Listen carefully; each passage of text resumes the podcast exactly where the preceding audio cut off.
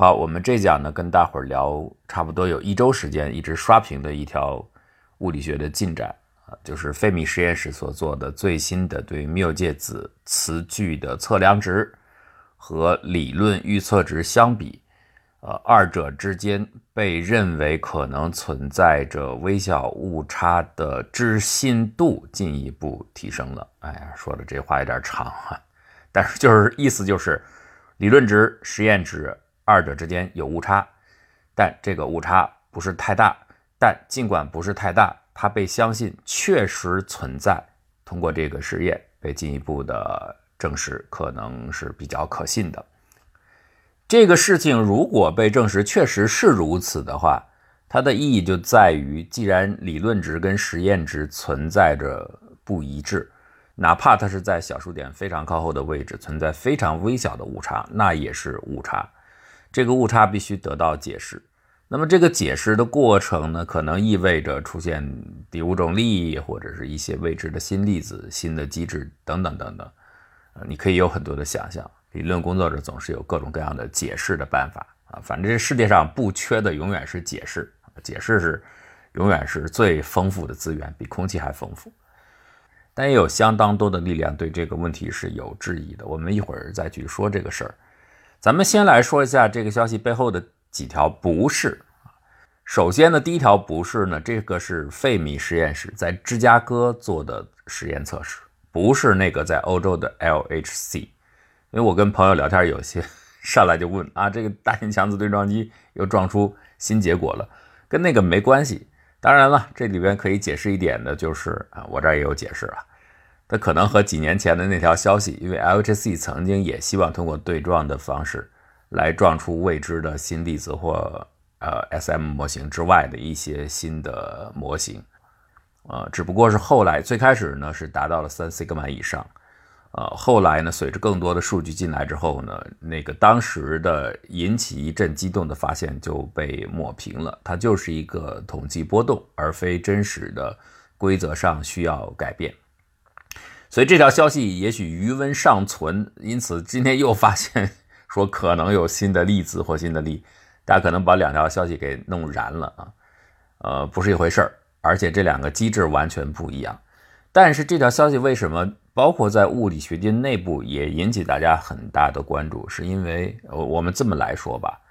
，LHC 那条路至少在目前这个阶段这样的配置之下，好像是大概走到头了。那么，对于物理学界来说，研究粒子物理学标准模型的所有的物理学家来说，缪子实验就是现在报道的这个芝加哥的实验，也许是唯一证实可能存在标准模型以外的需要补充一些机制的机会了。这是唯一的窗口，所以它为什么重要，并且得到关注？通常我们证实说规则以外或理论以外还有别的一些东西，以现在的实验能级和规模来说，不是太容易的。缪子是一个很好的对象，它的衰变非常的干净，不会像有人说你为什么不用套子来做？反正大家都是和电子是一挂的嘛，都属于一个家族。缪子就是一个胖肥胖的电子啊，其他的各方各项的属性跟电子一样，就是质量大概是。电子的二百多倍，所以各方面的行为规则应该很像。套子也是这样，但它跟套子相比，它的生存时间相对较长，套子太短了。另外呢，套子的变化规则非常的乱，不像缪子，它的衰变很清晰，路径很确定。这个确定性对于粒子实验来说太重要了。如果你演变的图景这个 pattern 模式太多的话，后面你就非常难处理。现在对计算的要求实在太严苛了啊！这就是为什么超级计算机是极其重要的兵家必争之地。道理就在这里，你做未来的大量的预测，可能都要用到超算。超算你别看它投入那么贵，它较相较于后面你去做实验的探索来说，它还是很经济的。如果你全凭实验的话，这个且不说呃你的经济上的花费花多少钱，时间上你等不起啊。如果能够通过超算很快的把大量的不可能的场景排除掉，这个一定是划算的啊！所以这个是重要性。物理学家选择缪子，就是因为缪子相对简单，而且它存在的时间算是长的。尽管以我们人来说微秒级，这已经是很短了，呃，但是对粒子测试来说，记录数据够了，能够比较准确的把数据拿下来。套子太短，所以套呢基本没希望，得用缪子去比较，尤其是跟电子做比较。这个实验呢，严格的说已经做了很久了，从九十年代就已经开始了，就是关于缪子磁矩的这个 G factor 基因子的测定。基因子是什么呢？我们先把这个实验大体的背景故事说一下。呃，大家知道，在宏观范围内，如果你引入一个环形的电流，或者是进行圆周运动的电荷的话，它就会产生一个双向的磁场，这是磁的基本机制。只要你弄一圈电流，哎，它就会产生南极、北极这样的一个电流产生的磁场。如果你把它放在一个外在已存在的磁场当中的话，它的磁极就会顺着外部磁场的方向排列。哎，这也就是用磁针指方向的原理了。如果一开始你的环形电流产生的磁向，和外部磁场不一致的话，它就有一个曲奇的力量所在啊，使得它往这边旋转。这个运动的趋势叫做磁矩。我们可以测量这个磁矩。对宏观来说，这是比较简单的，而且人们已经总结出了它的经典公式。那么这个磁矩的大小呢，就和电荷有关，和你的角动量，也就是旋转的速度有关，和你的质量本身有关。所以这个公式呢，在宏观世界我们早就知道。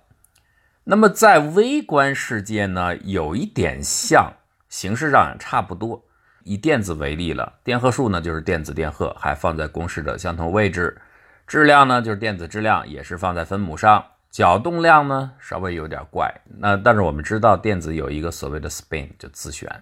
这个自旋呢。不能把它理解为宏观世界的一个像小球一样的东西在那转圈，但是可以在某种不是很精确的情况下去这样类比想象。所以你把这个自旋角动量也可以放在刚才所说的宏观环形电流那个等式的相同的位置，基本上形式大概可以类比。可是人们呢还发现是不一样的，呃，错一定的比例，就是宏观世界和微观世界如果都用同样的。类比公式的话，差了一个因子，这个因子呢就叫做 G 因子，G factor 字母 G 早期的物理学家很早就确定了这个 G 因子呢应该是二，严格意义上是二。不管你是微观粒子是电子也好，是缪子也好，它都是二。这个预测结果呢和早期的较为粗糙的实验也是一样的。实验一看，哎，就是二啊，没错。哎，那这当然很好了，理论实验一致。但是问题出在随后理论方面和实验方面都在取得进展，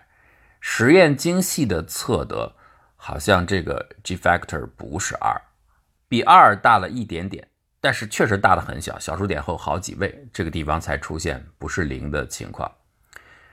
那大伙儿说这么小的误差，是你实验做错了吧？不是，因为你反复的做测定都会出现这样的结果。所以，我们知道，我们最早发现智能关系的正式也是不要忽视那一点点的质量亏损。那么，实验既然测定了有这个微小的误差存在，并且被相信这个不是偶然的实验自身的一些引入的误差，所以理论学者就需要解释。最开始的解释就是 Swinger 啊，他就是六五年和费曼那么三个人一块拿到诺贝尔奖了，就是因为他做出的这个理论上的改进。题外话啊，有人认为那届的六五年的诺贝尔物理奖呢，这个超阳真一郎和施温格尔的价值是不能跟费曼相比的。费曼的那个费曼图的工具是影响力最大的，而施温格尔他们两个人的工作属于那种比较高阶、比较繁琐的部分，所以就推进整个物理的影响来说，费曼费曼要大很多啊。那题外话，我们回来，他最早，施温格尔就算了。计算之后呢，跟理论值、跟当时的理论值跟预测值是非常接近的。那个时候的 G factor 的测定值是二点零零二三二，就属于千分之一这个级别的误差。舒因格尔立刻就做了解释，他说：“就是什么原因呢？一个电子和另一个电子，两个电子在靠近的过程当中，如果以经典物理学来说，这个场景很简单，两个电子呢带有相同的电荷，就会经过排斥，先是靠近，后来在这个排斥的作用下就互相离开了。但是量子机制，Schwinger 呢就说，在这个过程当中，有可能双方会交换，因为量子场景当中其实就是大量的不确定性，你可以理解为就是电子它的。电磁场周围充满了光子，所以如果这个光子在二者接近的过程当中出现了交换现象，这会给二者的磁距带来微小的影响。这个影响反应经过计算，用量子方程算出来的，反映到 G factor 上就不是严格的二了。相当于这个严格的二啊，早期物理学家所认定的这个二，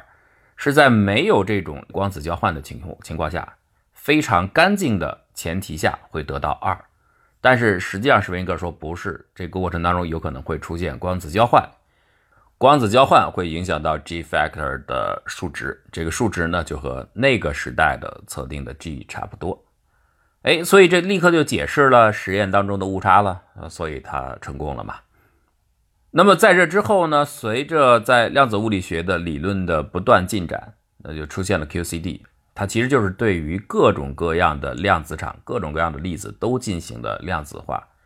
因为量子力学通简单的来说可以发生认为发生两次革命嘛。第一次革命就是质量部分的薛定谔那个时代的量子化，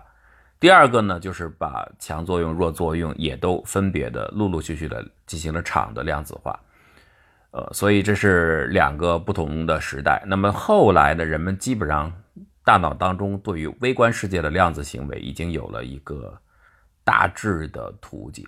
就像刚才所说的这个电子的行为，你不要再认为是两个块儿、两个电子带电荷带质量集中的东西互相靠近，你应该认为两团虚无缥缈的这个波动的场在靠近，然后所有的行为，其他它们之间的力也好，其他粒子也好，都是这种波动，就是虚对虚的在交换和影响。只不过呢，这种虚无之间呢，有一些比较集中的概率，大致上就是这样理解。因此，像刚才所说的电子跟电子的接近，最原始的是两个电子啊，在经典途径下，因为相同的电性会排斥。后来呢，说这中间会交换一个光子，在后面人们就认知到，它不仅是会交换一个光子，它也有可能交换两个光子，也有可能在一个电子靠近另一个电子之前。这个光子呢，不是从 A 电子呃交换到 B 电子，是 A 电子自身会出现交换，甚至有可能进一步的，这个交换的光子在交换的短暂过程当中，它会变换成为一对正电子反电子，就是有各种各样的情形。费曼刚才说六五年他拿到奖项，他为什么？他就是这个过程当中他创建的费曼图的表示，这个表示呢到现在是。整个物理教学当中仍然是最常用的工具，就是大家特别容易理解，很直观。费曼图呢，就是把所有的这个粒子行为之间可能出现的众多理论上存在的路径，它都画出来。像刚才说的量子呃光电子跟电子接近的过程当中会交换一个呃光子，那么你就拿那光子中间画一个像弹簧一样的东西。如果这个弹簧自己绕一个圈回来。那这个就是等于是一个弹簧圈但是呢，这个费曼图里啊，量子计算里最怕的就是出现这个圈。一旦出现圈，要牵扯到重整化，这重整化计算就很麻烦。好，我们不去说它了。反正呢，就是费曼呢就把各种各样的情形、演化的多种的途径，它全部画出来。画完以后，最后的综合结果应该是怎样的？你毕竟就是一个电子靠近一个电子，然后双方远离。你讲了有这么多的可能性。这可能性听起来是无穷无尽的，因为你每画出一个分支的演化的路径，这个路径当中它又可能产生新的分支路径。可是所幸在于什么呢？随着以费曼图为例，你每增加一个费曼图的分支，增加一个节点的话，它的概率大约就下降百分之一。所以如果你在分支的过程中再引入分支，它的概率又下降到百分之一，就变成了万分之一。所以我们就明白了。越简单的情形，在实际当中发生的可能比较大；越是复杂的，但理论上存在的这样的图景，概率是很小很小的。那么最后综合的结果是把这些东西所有的情景的影响全部算在一起，但是每种影响要乘以它的可能性。换句话说，这个发生可能性就成为了这种影响的权重。越是复杂的路径，它的权重越低。把所有的这些场景理论上全部加总在一起，就是综合的结果。因此，大家知道为什么电子跟电子互相靠近，它的词句是 G factor 是严格的等于，接几乎等于二啊，就是因为那个最常见的经典场景其实是概率最大的。接着，Schwinger 引入的交换一个光子的行为是剩余的量子场景里边。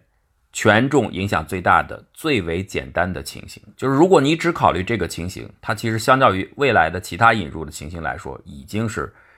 那些都是微小到很弱很弱的。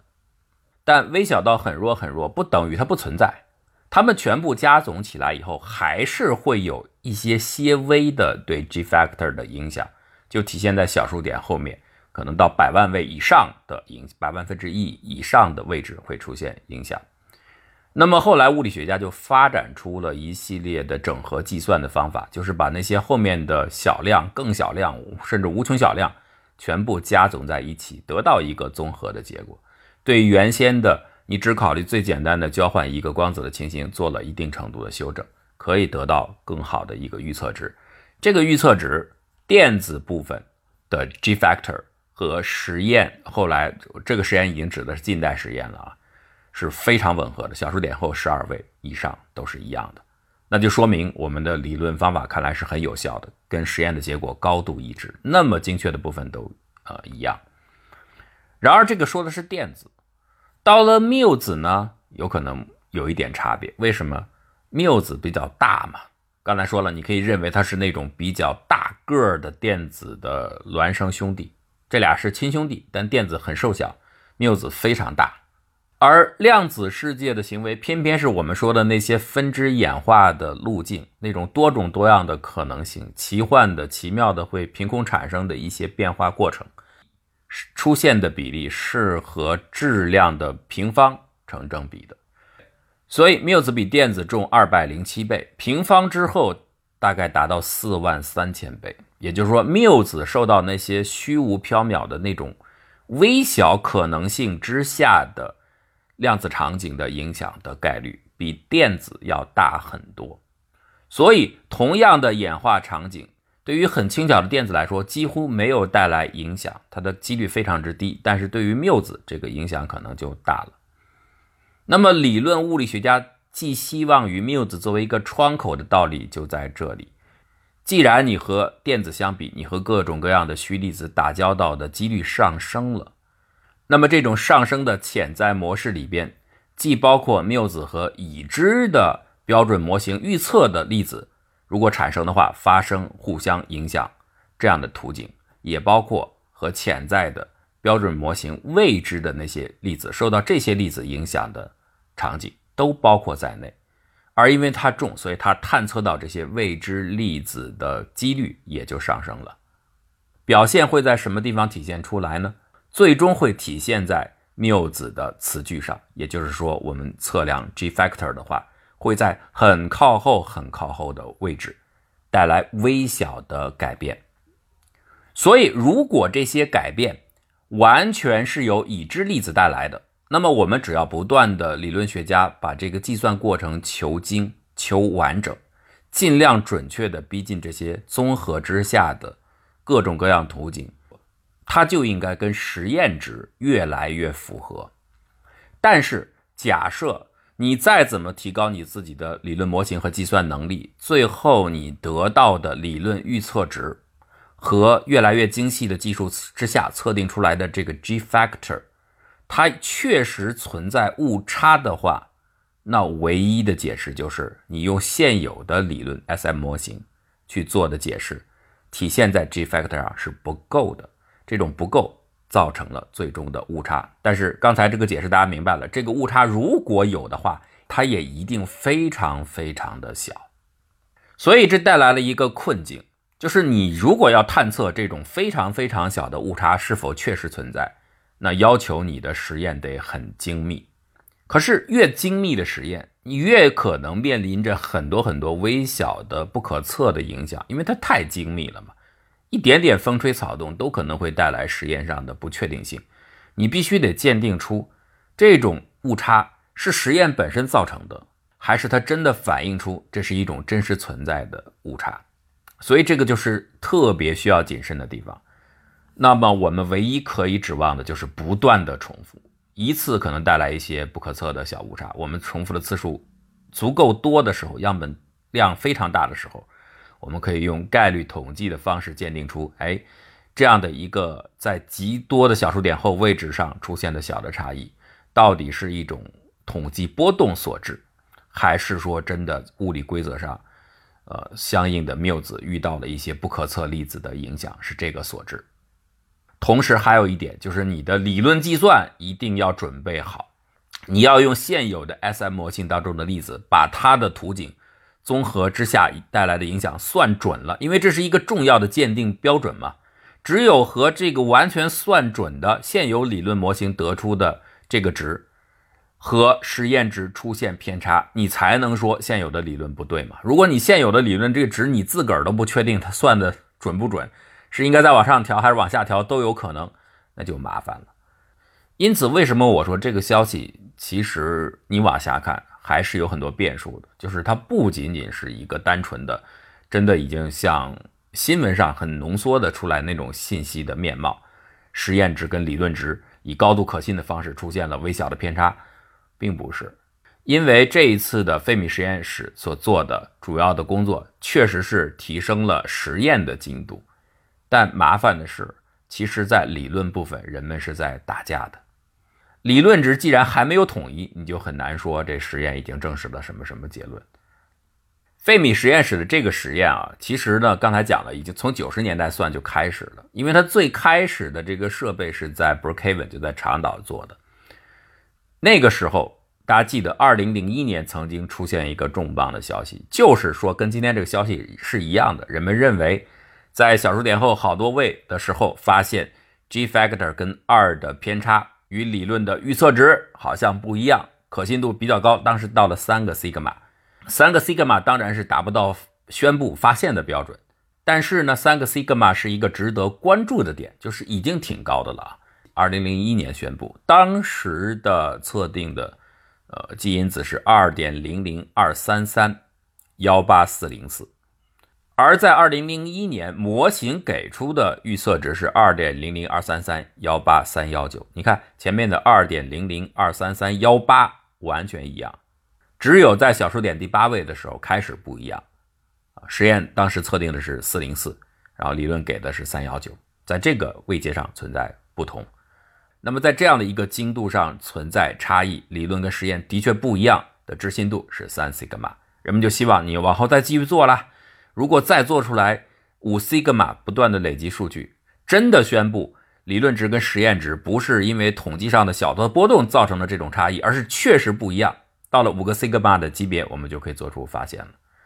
可是实际上这个消息热了之后呢，大伙儿就不太跟了，因为很快人们就发现。在做理论预测的时候，当中有一项的符号弄错了，这个符号修正过来之后，立刻就把那个是零一年前后做的实验测定值误差的置信度啊，就下降到了两个西格玛。它有一个错误，两个西格玛就太稀松平常了，人们就没有那么的兴奋了。在随后的几年，随着 Brookhaven 他的把实验设备越来越调精细，测量的敏感度提升。所以实验呢，也在逐渐收窄这个测量值的不确定范围。测量的数值基本上还是零一年宣布的那个值，值大概还是这个值。但是人们对于这个值实验所带来的误差控制范围缩小了，就相当于你把这个值画出来之后，加上它的不确定性，就像一个中型曲线一样。那么后面的实验部分做的工作呢，发现这个中型曲线它的中心位置没有太移动。就是我们相信的那个测定值还是那样子，但是这个曲线变窄了，宽的话就说明我这实验太不准了，可能低很多，也可能高很多。那收窄了就说明我们很确定就是在这个值的附近。由于你的中心曲线的横向范围收窄了，人们再去和当时修正过的理论值进行比较，发现它的存在着确实真实的误差的置信度重新回到了三西格玛。这个大概就是 China Brookhaven 实验室后续几年确定的结果，就是又回来了。可是呢，还是只是三西格玛。那怎么办呢？那么后面 LHC 的上马之后呢，大家很关注能不能直接用 LHC 去探测这个大型强子对撞机在欧洲呢？它最重要的发现就是证实了希格斯玻色子，这个是它最大的一个发现。但是人们对它还有其他很多的期望，比如说找到暗物质，比如说看看能不能发现未知的粒子。啊，跟这个刚才所说的这个实验差不多，目的是一样的。这个实验的名字叫 G 减二实验，很多人读成 G 杠二，不是杠二，那个就是减号。减二的意思就是看看这个 G 的数值，实验的数值跟二到底差多少，差的这个部分跟理论预测是不是一致。所以呢，干脆就直接很形象的就是 G 减二实验啊，或者你也可以通俗的理解为你测量你距离二有你离二有多远，离二有多远的实验。人们当时就希望 LHC 能够做类似的测试，它不是通过测量磁距了，它是直接通过撞击，能看看能不能发现未知的粒子。因为你这个 G 减二实验的目的就是在证实有没有未知的粒子或未知的力存在。啊，结果 LHC 没做到，到现在为止，除了希格斯玻色子之外，它没有太大的发现，这是人们比较困窘的地方。因此，我为什么在本期节目一开头说？缪子实验后来重新得到人们高度的关注，因为那个费米实验室，大家可以看到那个设备的尺度尺度呢和 LHC 是不能相比的，算是一个相对小型的实验。但是呢，你只能关注它了，LHC 呢没有做到嘛，所以我们现在又重新把精力对准了缪昂的测试。如果这个测试再失败的话，那极有可能在未来相当长一段时间就很难说能不能把。这个未知粒子突破 SM 模型，这个就会变得很难了，找不到可行的实验路径，这个就是麻烦所在。好，我们回到 Brookhaven 的这个测试，我们说了，后面呢，随着实验的不断的精度提高，实验测定值没有变，但是收窄了，那么就和理论值对比，它们相应的误差重新呃存在着真实误差的可信度又回到了三西格玛，但这个三西格玛不够，那还要继续的去做实验来提升了。那可是呢，这儿就做了一个整合，大概在二零一三年，大家可能看到还有记的话，嗯，当时的报道还有那个视频呢，就是在 Brookhaven 的这个，它整个这个环形设备呢就不想，就测量设备呢就不想重新建了，资源要利用起来嘛，就从长岛从纽约运到了芝加哥，所以这个过程就是基本上沿着美国的大西洋海岸线过来，然后一直沿着密西西比河 这样往前走到大湖啊。然后呢，就把它装到了费米实验室。为什么装到费米实验室呢？因为费米实验室有很好的发生设备。你不是要测量缪子的磁距吗？然后通过磁距来算 G vector 嘛？哎，那你就等于你要这边是激发出缪子，然后另一方面是测量缪子。测量的部分等于利用了长岛实验室原有的装置，然后芝加哥实验室在发生部分比较好，所以就利用它这个地方的设备，二者整合到一起。费米实验室的这套装置安装好之后呢，它对 G factor 测量精度大概是到了四倍以上，所以它可以很快的累积样本数据啊，啊，因为它的能量密度高了，所以呢，这样呢就有利于我们更精确的来进行实验部分的测定。现在呢，费米实验室对于这个测定，其实它的数据比现在公布出来的，呃，可资利用的数据还要多，它已经跑跑了四个 run 了。目前我们现在宣布的这个消息所整理出来的 G factor 用的主要是呃第一遍的跑下来的数据，第四遍是在跑，所以后面还会有更多的数据进来啊。那么这个都是实验部分在准备提升，理论部分呢？你实验部分既然在提升，理论部分我们说了，它其实中间牵扯到费曼图啊，你要愿意画，最从最简单的两个以还是以两个电子为例，从最简单的只交换一个光子这种场景。到交换两个光子的场景，三个光子的场景，甚至光子在出现靠近之前，它自身先出现发射、重新吸收的过程。这里边你能画出的分支图太多太多了，无穷无尽。所以理论上来说，这个计算是没有头的。那好在呢，就是越往后面分支越多的概率越小，我们可以某种程度上就像无穷级数一样，我们可以把它最后的结果给它综合起来。但你要综合，就要用到数学技巧。这边实验都在提升了，理论上是不是我们能够重新的、认真的整理一下我们现有的所有的技术，给出一个可信的现有模型啊、现有粒子所能够做出的最好精度的预测？所以人们也在做这件事，而且人们为了避免受到实验的这种潜在的影响，你不能先出实验结果再出理论结果，那这所有参与者是不是会受到那个已经测定的值的影响？计算是往那个方向有意义受到呃一种被带过去啊，所以呢，就说先做出理论值，这就是二零一六年成立的 Theory Initiative，就是理论预测小组或者理论设施。大概这个牵扯到整个呃量子物理当中一百三十多个权威的专家，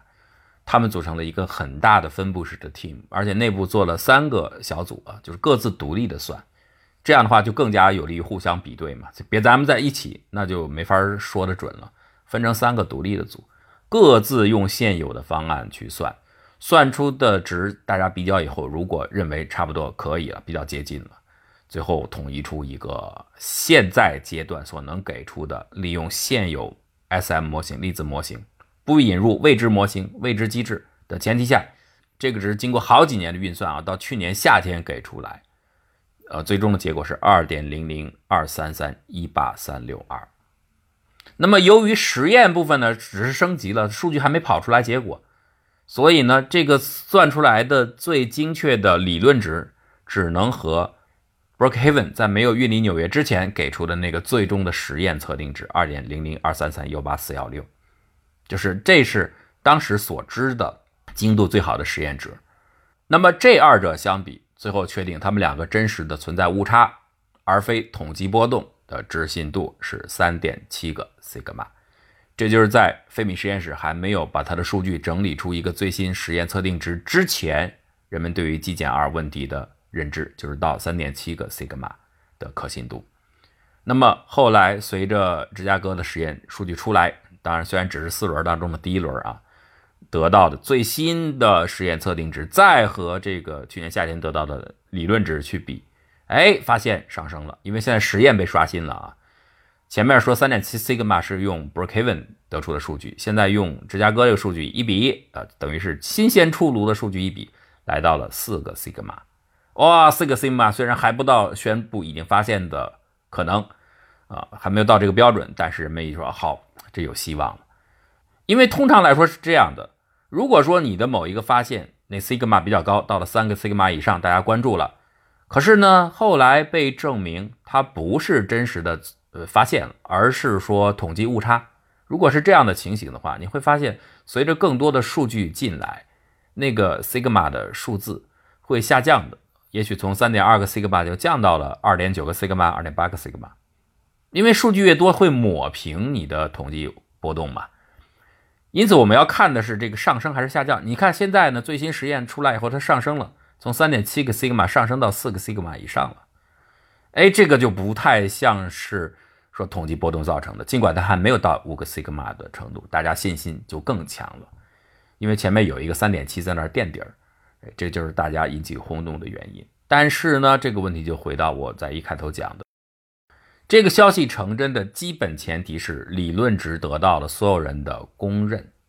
是不是呢？这个 Theory Initiative 给出的一百多个小组、三个单独的团队分别独立校验之后的结果就得到大家的同意呢？似乎还有一点小小的问题。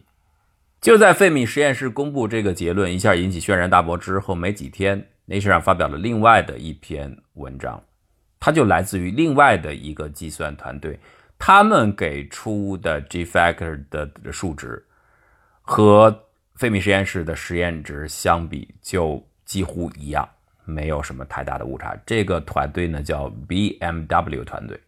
不是宝马赞助的，跟宝马没关系。他们就是这团队里边成员主要分布在欧洲的三个城市，比方说那 M 就是马赛啊，所以呢就简称叫 BMW。这个团队规模小很多，大概核心的十几个人吧。然后还有一些参与的协助的人员，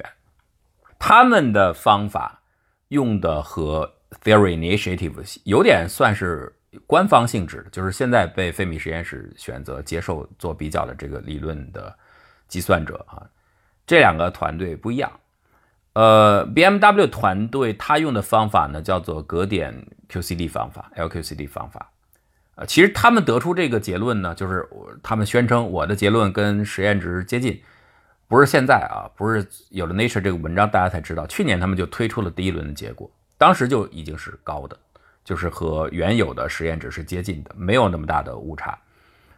格点方法和 Theory Initiative 的这个方法有什么差异？主要在强子项。我们刚才说了，这个过程当中啊，它其实出现在受到缪子的呃测定词句，主要是测它那个能量啊，根据这能量来测呃缪子的词句的进动，然后这个进动频率就反映出 G factor，是这样的一套测试的原理。这个原理在上世纪中叶就已经出现了，所以原理还是老的原理。那么根据能量来测，这个过程当中。缪子会受到影响的，就是那个很刺激以及刺激的刺激，费曼图上所谓二级、三级的那些过程。这个过程带来的数值往往很小，特别是它的权重很低。我们说了，它是以百分之一的比率递降的，到第二级是万分之一，第三级就变成了万分之一再乘百分之一，就百万分之一。但是怕的是什么呢？怕的是虽然它的权重低，但它的项本身大。尤其是中间如果牵涉到像夸克强子过程，强作用嘛，它就是比较强嘛。所以虽然你的权重很低很低，但是你到了小数点后十二位之后，如果你的强子项它的值本身比较大的话，它还是会在十二位这样的精度上会积累出影响。而我们现在的 G 减二的实验所关心的就是这个精度下到底是跟实验偏差真实存在还是不存在。所以强子部分是。最大的难关，而且强子不好预测，就是中间有很多的不确定性，变幻莫测。所以呢，Theory Initiative 就是官方现在我们叫官方团队好了，这个官方认可的团队，他们的做法是什么呢？数据驱动，既然不好算，我就不算了。哎，此前不是在世界各地有各种各样的物理实验吗？然后粒子实验吗？他们当中有很多牵扯到强子过程，已经积累了很多的数据，三十五个主要的强子交换过程。我们把这些片段用已有的数据整合起来，代替我们对缪子进行分析的时候牵涉到强子过程，就是这些影响量都是数据驱动之下整合出来的，最后做出的一个评估。这个是官方团队的做法，而这个宝马团队是怎么做的？他们觉得不行，你用数据驱动的方法，好处当然是有一定程度的真实性了，因为你是真实实验测量出来的。避免了你在未知的领域当中贸然用方程去算的这种误差，但是缺点也是因为你是基于过去的实验整合出来的结果，万一这个所谓的缪子词句测试当中牵涉到的强子过程和那些片段不一致，怎么样？你用那些数据驱动的结果来代替这个就会有问题，所以我还是干脆回到方程。但是回到方程呢，我们说了强子过程你没法算呢，它太复杂了。所以他们简化到格点上，就是用离散的方式把计算量降下来，然后进行处理。呃，去年他们就给出了一个结果了，那个结果跟此前的实验测定值比，哎，他们就宣布没有什么太大的误差。今年呢，又刚刚又给出了最新的结果，做了一些改进，比如说把格点调大了一点，调大了结果呢，就是每个单元体积大了，中心部分的强子过程就不用考虑那个很小单元下那个边角处的边缘效应了，因为有大了嘛。边缘处就远了，强作用的这个距离很短。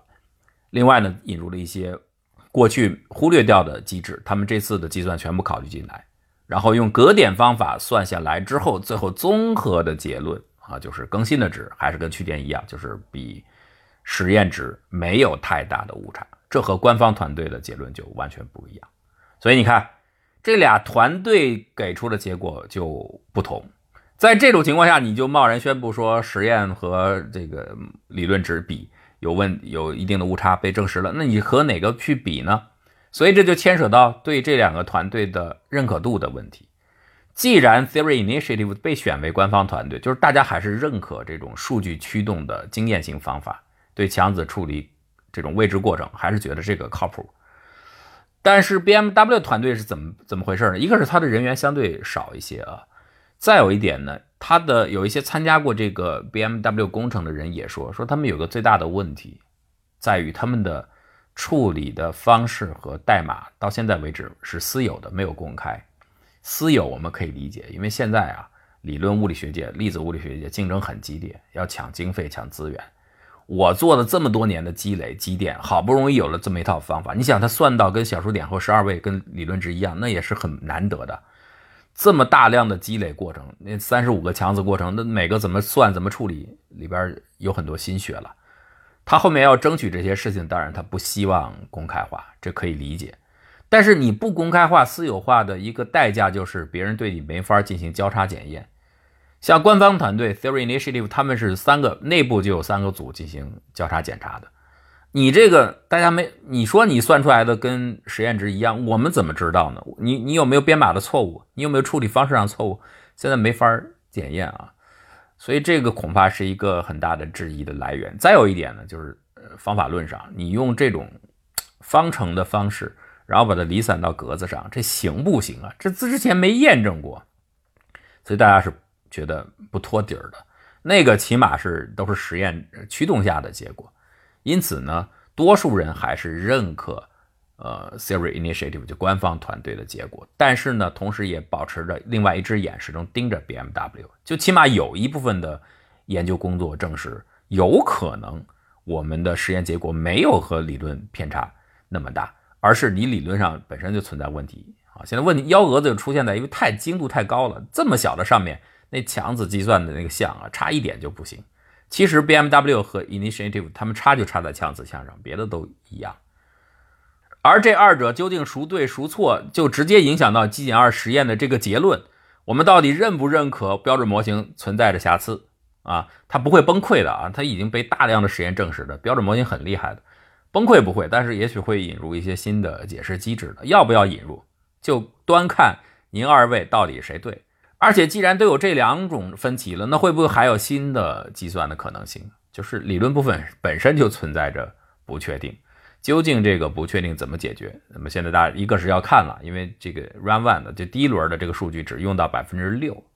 费米实验已经跑的等于还有九成多的数据还没有进行分析呢。我们看那个分析之后的结果怎样？但是不出意外的话，我想如果还是用 Theory Initiative 官方的方法。大概是会奔着，呃，发现更高置信度下的实验值跟理论值存在确定的差异，奔着这个结论去的。但是，即便这个结论得出，人们因为有了 BMW 的这个另外一套分析框架给出的结果，还是会怀疑，真的就是这样吗？真的需要发现新的物理机制吗？所以这个问题还会往下有新的故事。